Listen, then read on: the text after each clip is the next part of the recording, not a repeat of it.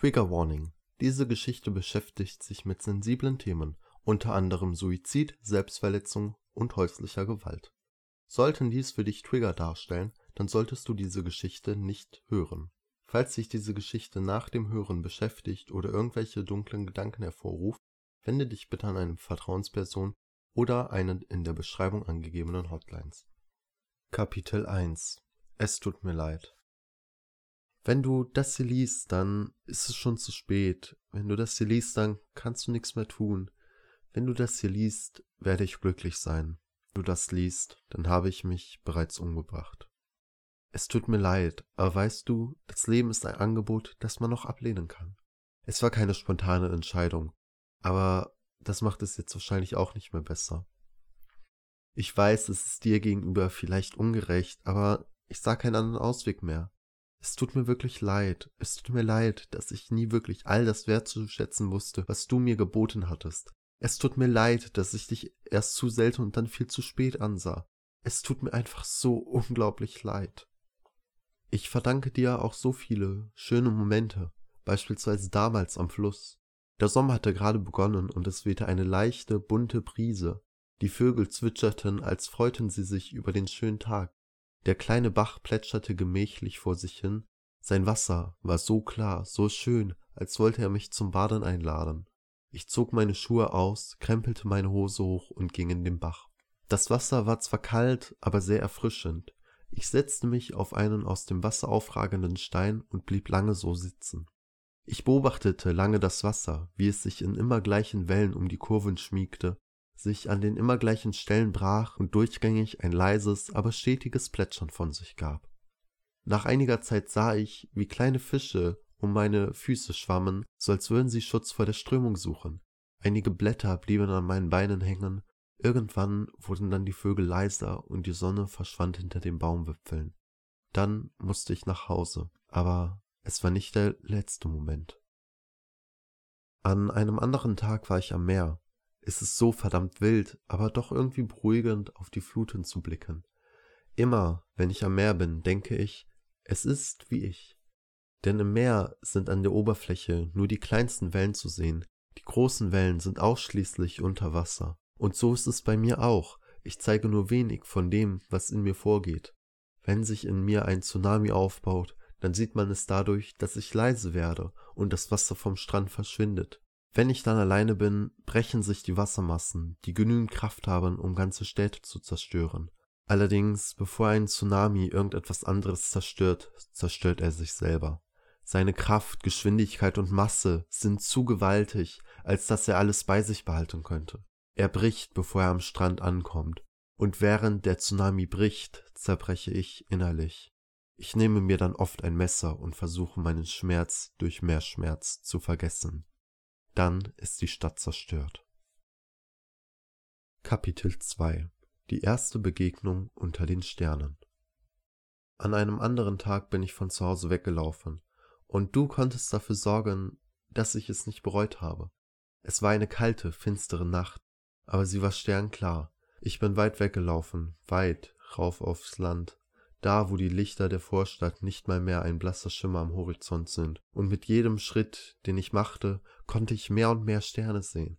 Ich kam mir so klein vor, so klein, wegen der unendlich scheinenden Masse an Sternen und Planeten, die da draußen sind und die Möglichkeit, dass auf einem Leben existiert. Vielleicht schaute ja gerade eines dieser Wesen draußen auch in den Himmel. Aber gleichzeitig kam ich mir so alleine vor, alleine, denn es war weit und breit kein Mensch zu sehen. Alleine, denn es wird niemand kommen und mich zurückholen. Alleine, denn es gibt niemanden, mit dem ich reden kann. Alleine, denn es würde niemand bemerken, wenn ich nicht mehr da wäre. Aber du gibst mir dann doch irgendwie das Gefühl, geliebt zu werden. Ich habe mich dann irgendwann, als ich beschloss, genug gerannt zu sein, auf das weiche Gras gelegt. So lag ich da und starrte in den Nachthimmel. Dann hörte ich ein Rascheln in den Büschen. Sollte es mich beunruhigen? Bestimmt nicht. Was auch immer es war, es kam mit leisen Schritten zu mir. Es stellte sich neben mich und ich drehte meinen Kopf. Ich war noch nie so überrascht, noch nie so positiv überrascht gewesen. Es war ein Wolf, aber nicht irgendein Wolf. Es war ein schneeweißer Polarwolf. Sie kommen in diesem Breitengraden eigentlich überhaupt nicht vor. aber doch schien er zu wissen, warum ich hier war. Der Wolf leckte mir lieblich über die Wange und legte sich dann neben mich, um mich zu wärmen. So lagen wir lange da, sehr lange. Irgendwann schlief ich ein und der Polarwolf mit mir. Als ich dann am nächsten Morgen geweckt wurde von den Zwitschern der Vögel, war er bereits weg, aber ich wusste, ich würde dich wiedersehen. Wenn ich heute darauf zurückblicke, dann war schon zu diesem Zeitpunkt alles verloren. Ich hatte mich schon lange entschieden, auch wenn diese Nacht und die, die noch folgen sollten, so wunderschön waren, so war es doch schon zu spät, zu spät, mich vor dem Fall zu retten, der schon längst begonnen hatte. Zwar war diese Nacht die schönste, die ich je hatte, aber die Tage waren unerträglich. Jeden Morgen habe ich mich schon auf die Nacht gefreut. Schlaf ist der Zustand, der dem Tod am nächsten kommt. Mit jedem Mal, dass ich Schlaf fand, war mir klar, dass es das war, was ich wollte. Es tut mir leid, dass ich es nicht wertschätzen konnte, was du mir gabst, aber einige Momente konntest du mir echt versüßen. Kapitel 3 Begegnung an der Quelle An einem Tag bin ich von der Schule weggerannt. Es war das erste Mal, dass ich den Mut dazu hatte, und es war das erste Mal, dass ich den Vorsatz hatte, mein Leben zu beenden. Aber es kam anders. Schon als ich wenige Meter von der Schule entfernt war, sah ich dich am Waldrand stehen. Der Polarwolf schaute zu mir rüber, so als wolltest du mich einladen. Eigentlich wollte ich nicht in den Wald. Eigentlich wollte ich zu den Schienen. Aber du hast mich allein durch deine Anwesenheit davon abgehalten. Ich ging also auf dich zu. Als ich nur wenige Schritte entfernt war, sprangst du auf mich zu, warfst mich zu Boden und schlägst mir über das Gesicht. Ein feuchtes, aber sehr schönes Begrüßungsritual. Du ließest dich von mir kraulen. Dein schneeweißes Fell war so schön warm, so schön weich. Ich weiß nicht, wie lange wir hier so standen, aber Zeit spielt in perfekten Momenten keine Rolle. Nach vielen ungezählten Minuten, oder waren es Stunden, gingst du in den Wald und ich folgte dir. Ich wusste nicht, wohin du mich führen wolltest, aber ich vertraute dir. Nach einiger Zeit durchs Unterholz kamen wir an eine Lichtung. Auch wenn ich wusste, dass sie natürlich war, so sah diese Lichtung doch aus wie ein gepflegter Garten. Die Lichtung war kreisrund, das Gras war sehr grün und ungefähr hüfthoch. Ich ging in die Mitte der Lichtung und ließ das Gras durch meine Hände gleiten. In der Mitte war ein kleiner Teich, in dessen Mitte eine kleine Quelle schneeweißen Sand an die Oberfläche spülte. Das Wasser war glasklar. Eine kleine Entenfamilie saß am Ufer und schlief. Ein Frosch sprang ins Wasser, als ich mich an die Quelle setzte. Verschiedene Vögel zwitscherten ein Lied. Zwei Libellen drehten ihre Kreise auf der Suche nach Futter, welches sie elegant im Flug fangen können. Ich weiß nicht genau warum, aber diese Umgebung machte mich irgendwie traurig. Wie ist es so einfachen Geschöpfen möglich, ein glückliches und erfülltes Leben zu führen? Oder schauen sie nur selbst auf andere, einfachere Geschöpfe und denken sich, warum diese glücklich sind? Ich wurde traurig und fing an zu weinen. Es lag nicht an dieser Umgebung, es lag an den Menschen, an der Gesellschaft, an denen, die so viel daran setzten, mich in den Abgrund zu stürzen. Aber hier war dies alles nicht. Hier war ich in einer anderen Welt, also warum verfolgte es mich noch bis hierhin? Wahrscheinlich gibt es auf manche Fragen einfach keine Antwort. Der Polarwolf legte sich neben mich und ließ sich kraulen. Es beruhigte mich irgendwie. Warum hatte ich dir eigentlich noch keinen Namen gegeben? Wahrscheinlich, weil ich nicht dachte, dass wir uns wiedersehen, weil ich nicht dachte, dass du mir wichtig werden würdest, weil ich dachte, dass die Zeit zu kurz sei.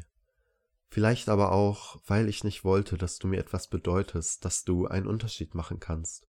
Ich wollte diese Welt verlassen, doch ließest du mich nicht. Weißt du, sagte ich zu dir, ich nenne dich Gaia, das passt doch, oder? Du hast deinen Kopf auf meinen Bein gelegt und mit deinem Schwanz gewedelt.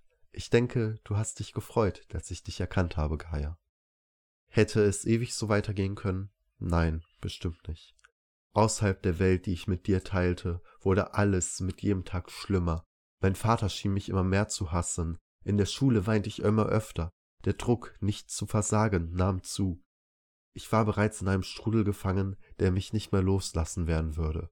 Ich muss aber auch gestehen, dass ich irgendwann aufhörte, Widerstand zu leisten. Ich ließ mich bereitwillig hinabreißen. Aber du musst dir im Gegensatz zu mir nicht vorwerfen lassen, dass du zu wenig getan hättest. Im Gegenteil, mit jedem Tag, der verging, sah ich dich immer mehr. Auch wenn dir das Dorf Angst machte, so warst du doch immer hinter der nächsten Ecke, wenn ich weglief. So als hättest du nur darauf gewartet, mir die nächste Oase der Ruhe zu zeigen. Jeder Ort, jeder einzelne Ort übertraf den anderen. Ein jeder, der diese Orte gesehen hätte, würde das Leben lieben lernen, aber ich nicht, für mich war es schon zu spät. Ich habe immer gelächelt, als du, Gaia, in meiner Nähe warst, aber wenn wir wieder getrennt wurden, fiel ich in ein tiefes, schwarzes Loch. Vielleicht hätte ich glücklich werden können, wenn mich diese Gesellschaft nicht immer wieder versucht hätte zu unterwerfen. Kapitel 4 am See der tausend Lichter. Ich rannte mal wieder von der Schule weg, es war fast eine Gewohnheit geworden, und du begrüßtest mich wie immer mit einem zärtlichen Schlecken. Ich war dieses Mal nicht gewillt, wieder nach Hause zu gehen. Ich rannte mit dir in den Wald und du schienst zu merken, dass ich weit, weit weg wollte. Wir sind so weit gelaufen, so weit wie noch nie. Die Umgebung sah anders aus als sonst, aber dafür umso schöner. An einem Wasserfall machten wir Pause. Es war zwar nicht viel Wasser, das in den kleinen See stürzte, aber es war schönes Wasser. Oben am Wasserfall staute sich das Wasser zu einem kleinen See zusammen. Die Wasseroberfläche war nahezu spiegelglatt. Am Ende des Sees sah man nicht, wie bei anderen Wasserfällen, wie es sich über den Rand stürzte, sich laut und wild brach und den Rest des Zuflusses mit kräuselnden Strömen überzog. Hier war es anders. Auf den ersten Blick sah man nicht, wo das Wasser dem See entkam. Wenn man näher hinschaute, sah man, dass es ein kleines Loch auf dem Grund des Sees gab. Ich nahm mir einen Stock, stieg in den See und hielt diesen Stock in das Loch. Der Strom entriss mir den Stock, und als ich dann aus dem See gestiegen war und über den Rand schaute, sah ich den Stock auf dem unteren See schwimmen. Der Fall des Wassers war trotz seiner geringen Größe atemberaubend. Das Wasser brach mitten aus dem Fels hervor und fiel einige Meter in einem leichten Bogen der Erde entgegen. Ein herausragender Felsen war blank und poliert von dem auf ihn schlagenden Wasser. Das fallende Wasser wurde da in alle Richtungen versprüht. Der untere See hatte genauso wie der obere glasklares Wasser. Der See war gesäumt von grünen Bäumen und Büschen. Einige Fische schwammen im Wasser auf der Suche nach Futter. Auf dem See schwammen einige Seerosen, auf denen kleine Enten spazieren gingen. Hinter einigen Büschen sah man, wie aus dem See ein Fluss entsprang, welcher sich weiter durch den Wald schlang. An einigen Büschen wuchsen pralle Beeren, und auf einer unscheinbaren Pflanze am Boden konnte ich mir einige wilde Erdbeeren pflücken. Die Umgebung des Sees war relativ dicht und der Boden wurde zu großen Teilen von weichem Moosteppich überzogen. In der näheren Umgebung halfst du mir verschiedene essbare Beeren und Pilze zu finden. Das war echt lieb von dir, denn ich hatte den gesamten Tag noch nichts gegessen. Allmählich nahm das Konzert der Vögel ab und die untergehende Sonne tauchte den Wald in orange schimmernde Farben. Als wir dann zum Wasserfall zurückkehrten, sorgte die Sonne für einen schillernden Regenbogen aus den tausend Tropfen, in die der Wasserfall zersprang. Es sah so wunderschön aus. Dann setzten wir uns an einen Baum in die Nähe des Sees. Als die Sonne dem Horizont immer näher kam, fing der Regenbogen im Wasserfall an zu verblassen. Doch dann begann der gesamte Wald um uns herum an zu leuchten. Tausende von kleinen Glühwürmchen erhellten die Nacht und verwandelten den dunklen Wald in einen grün leuchtenden Traum. Ich legte mich mit Blick in den Himmel auf das Moos, und du, Gaia, hast dich so dicht an mich geschmiegt, dass ich nicht zu frieren begann. Ich betrachtete noch lange das Schauspiel der tausend Lichter, das sich mir bot, bis ich dann schließlich eingeschlafen war. Kapitel 5 Durch die Wälder, durch die Nacht Am nächsten Morgen wurde ich dann durch die ersten Strahlen der Sonne und den Gesang der Lerche geweckt. Als ich meine Augen öffnete, sah ich, wie du aus dem kleinen See trankst. Ich tat es dir gleich. Wir liefen weiter, ich weiß nicht, wo unser Weg hinführte, aber solange du mich begleitest, kann es nur ein guter Weg sein. Wir hielten immer wieder an, um ein paar Beeren zu pflücken. Schon am Morgen waren mir die vielen Wolken aufgefallen, aber inzwischen bereiteten sie mir Sorgen. Die Wolkendecke zog sich immer weiter zu und nahm eine graue Farbe an. Ich fragte mich, ob du genauso wie ich das Gewitter schon riechen konntest. Aber solange du dich nicht beängstigen ließest, sah ich auch keinen Grund, Angst zu haben. Die Umgebung, durch die wir uns bewegten, wechselte stündlich. Dichtes Unterholz und Fichtenwald, gefolgt von lichten Laubwäldern, bunte Blumenwiesen und kleine Bäche, gefolgt von großen Seen und Hügeln aus Sandstein. Nur an wenigen Stellen wurde der Wald von Forstwegen und kleinen Straßen durchkreuzt, die von Tagesausflüglern oft genutzt werden. Aber einen Menschen begegneten wir nie. Irgendwann wurdest du dann schneller und ich musste fast rennen, um dir noch folgen zu können. Der Tag war inzwischen recht fortgeschritten und die Sonne neigte sich auch schon dem Horizont entgegen. Jedenfalls hätte ich das gesehen, wenn die dunklen Wolken die Sonne nicht verdrängt hätten. Du führtest mich zu einer kleinen Höhle. Sie befand sich in einem Hügel. Die Wände der Höhle waren aus Sandstein. Die Höhle ging nur wenige Meter in den Hügel hinein und war leicht angeschrägt in Richtung Eingang. Du betratest die Höhle und setztest dich an deren hinteren Ende. Du schautest mich erwartungsvoll an, als würdest du mir sagen wollen, ich solle es ebenso machen. Die Höhle hatte eine sehr niedrige Decke, so dass ich fast krabbeln musste. Als ich mich hinsetzte, stieß ich beinahe an die Decke. Kaum hatte ich mich an dich gekuschelt, brach draußen auch schon ein gewaltiger Wolkenbruch los. Wasser lief am Eingang der Höhle wie ein Vorhang dem Boden entgegen. Nach einigen Minuten mischte sich unter das Prasseln des Regelns auch noch leichter Donner. Das Gewitter kam immer näher und Blitze erhellten in unregelmäßigen Abständen die Höhle. Der Donner wurde ohrenbetäubend. Eigentlich hatte ich immer Angst vor Gewittern gehabt. Aber an diesem Tag war es anders. Was sollte schon passieren, wenn du an meiner Seite wachst? Ich wollte eigentlich noch lange an dich gelehnt wach bleiben, aber irgendwann nahm die Müdigkeit überhand. Kapitel 6 Begegnung im Traum In dieser Nacht träumte ich das erste Mal seit langem. Ich saß in einem kleinen Boot zusammen mit dem Polarwolf. Als ich mich umblickte, sah ich nirgendwo Land. Überall erstreckte sich das glatte Meer bis zum Horizont. Ich ruderte in eine bestimmte Richtung, ich wusste aber nicht wohin, aber ich wusste, dass ich erst da weilen will, wo ich nie gewesen bin. Irgendwann sah ich ein großes Schiff in orangenen Farben am Horizont auftauchen. Es kam sehr schnell und sehr zielstrebig auf uns zu. Ich sah einen Mann, der mir mit einem Megafon etwas zurufen zu schien, aber ich hörte ihm nicht zu. Ich ruderte weiter, immer weiter, aber das andere Schiff holte auf.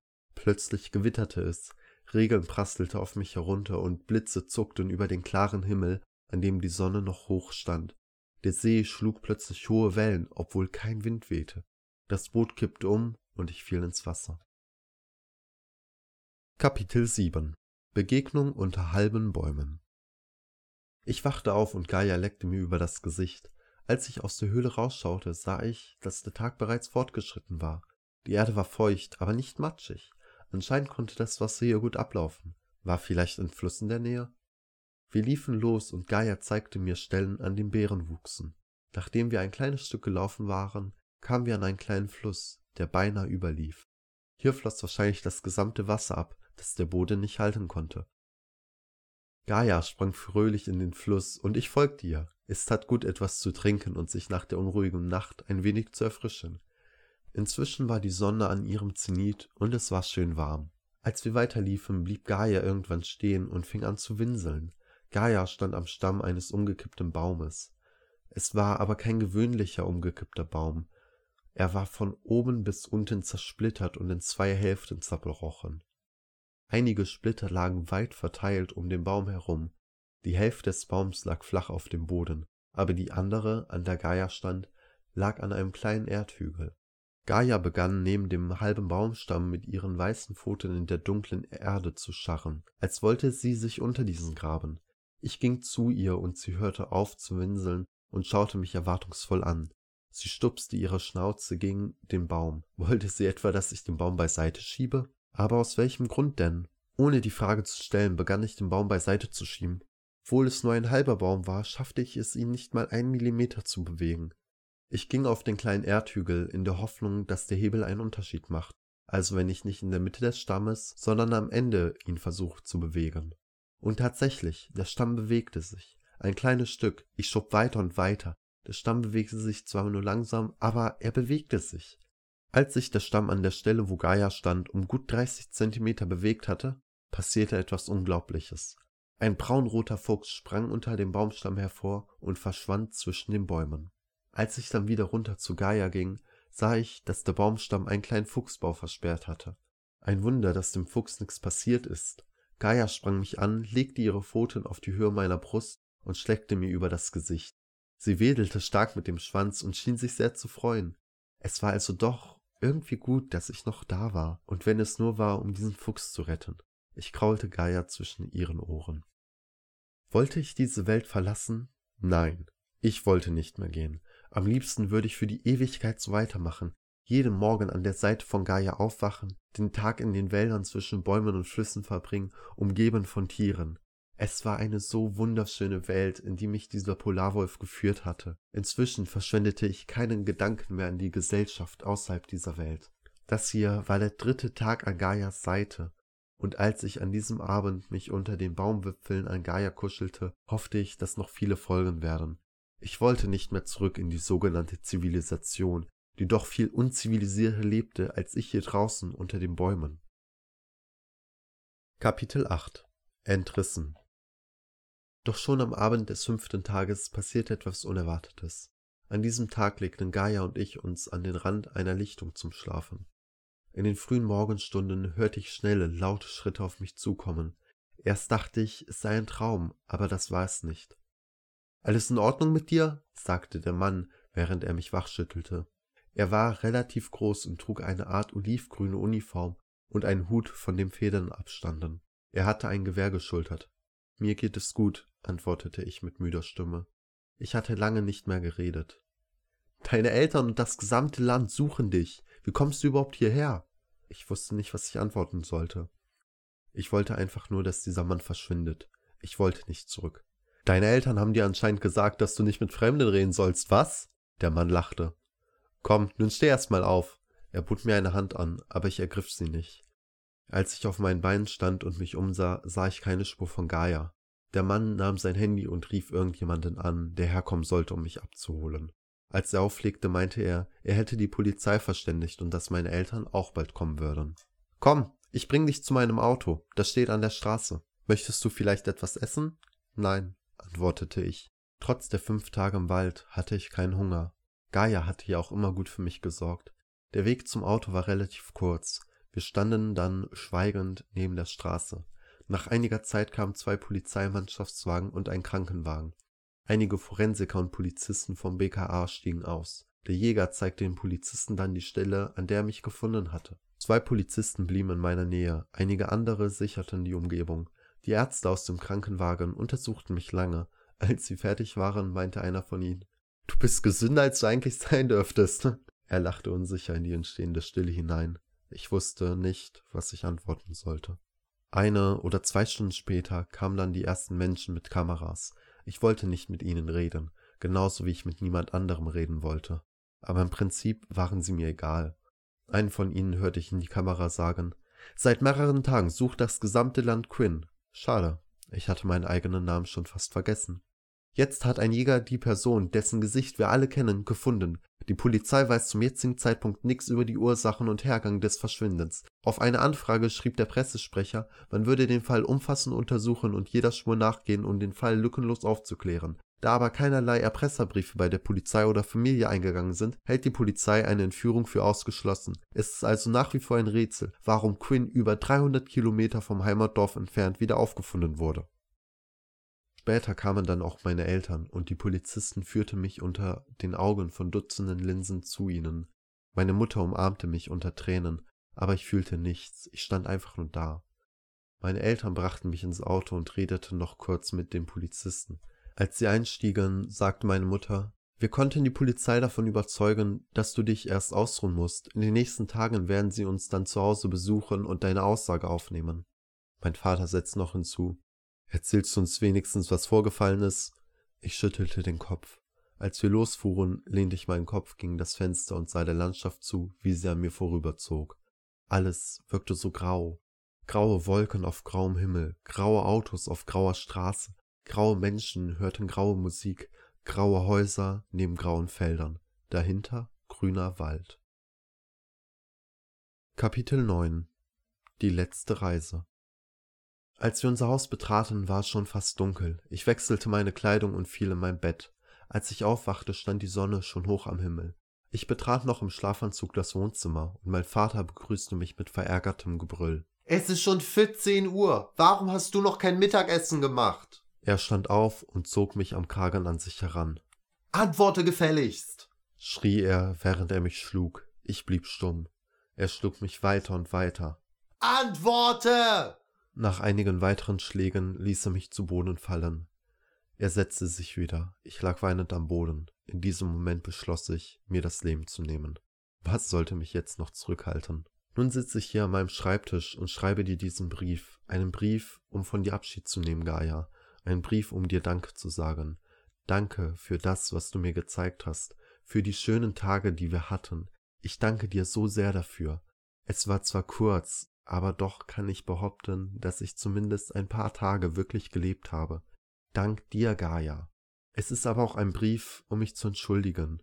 Tut mir leid, dass ich diesen letzten Schritt gehe, aber ich sehe keine andere Möglichkeit mehr.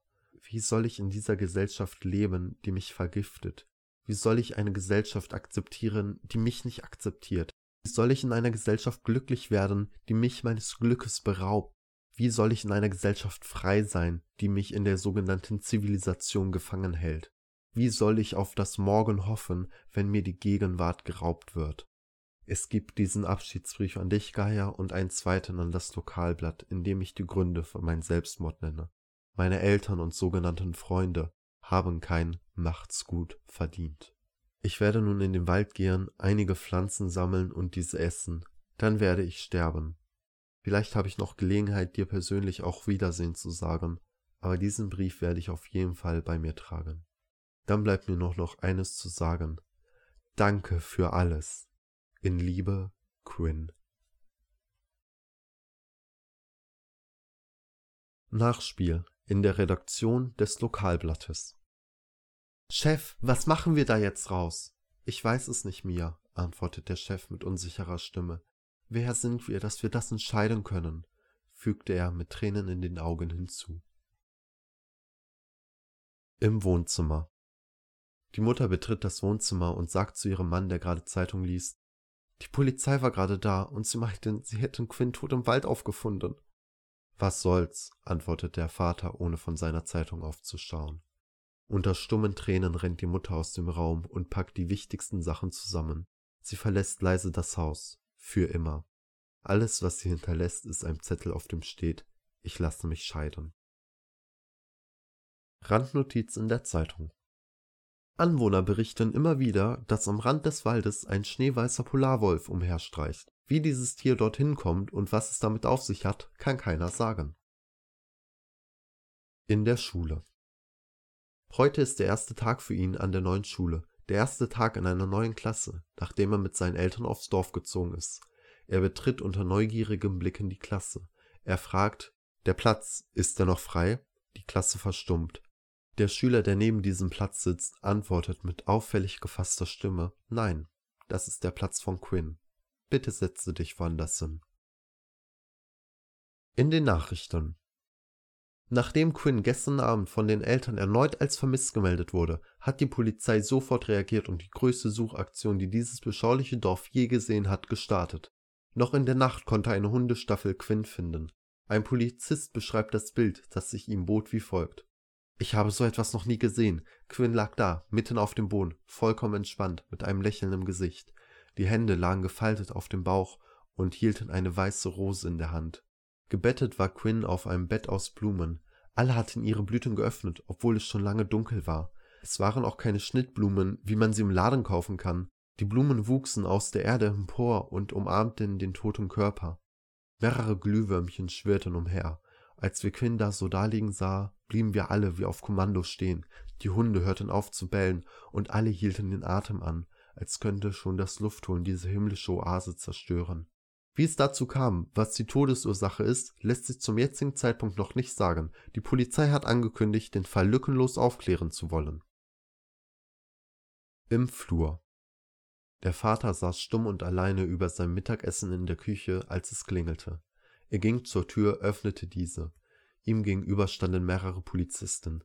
Sie sind vorläufig festgenommen wegen des Verdachtes der Körperverletzung in mehreren und der schweren Körperverletzung in mindestens einem Fall.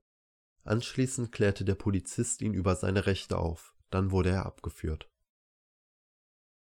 Am Grab Die Natur ernährte Quinn Tag für Tag, ab heute nun wird Quinn die Natur ernähren. In einer abgelegenen Ecke des kommunalen Friedhofs wurde Quinns toter Körper beigesetzt. Eine Trauerfeier gab es nicht. Es gab auch niemanden, der das Grab pflegte. Würde nun jemand Quinns Grab besuchen, würde diese Person verschiedene bunte Blumen betrachten können, die aus der Erde emporwachsen. Würde jemand nachts nach dem Rechten sehen, würde er mehrere Dutzend Glühwürmchen einen Tanz für diese Person aufführen sehen. Und wären mehr Menschen aufmerksam, dann würde nicht nur die gute Oma Thera auf ihrem Kaffeeklatsch von einem wundersamen weißen Wolf erzählen, den sie immer wieder am Friedhof sieht.